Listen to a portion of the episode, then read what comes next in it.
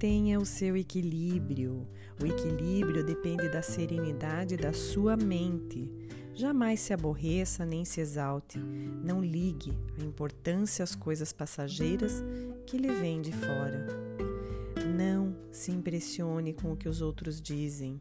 Siga a conduta ditada por sua consciência e não perca o seu equilíbrio.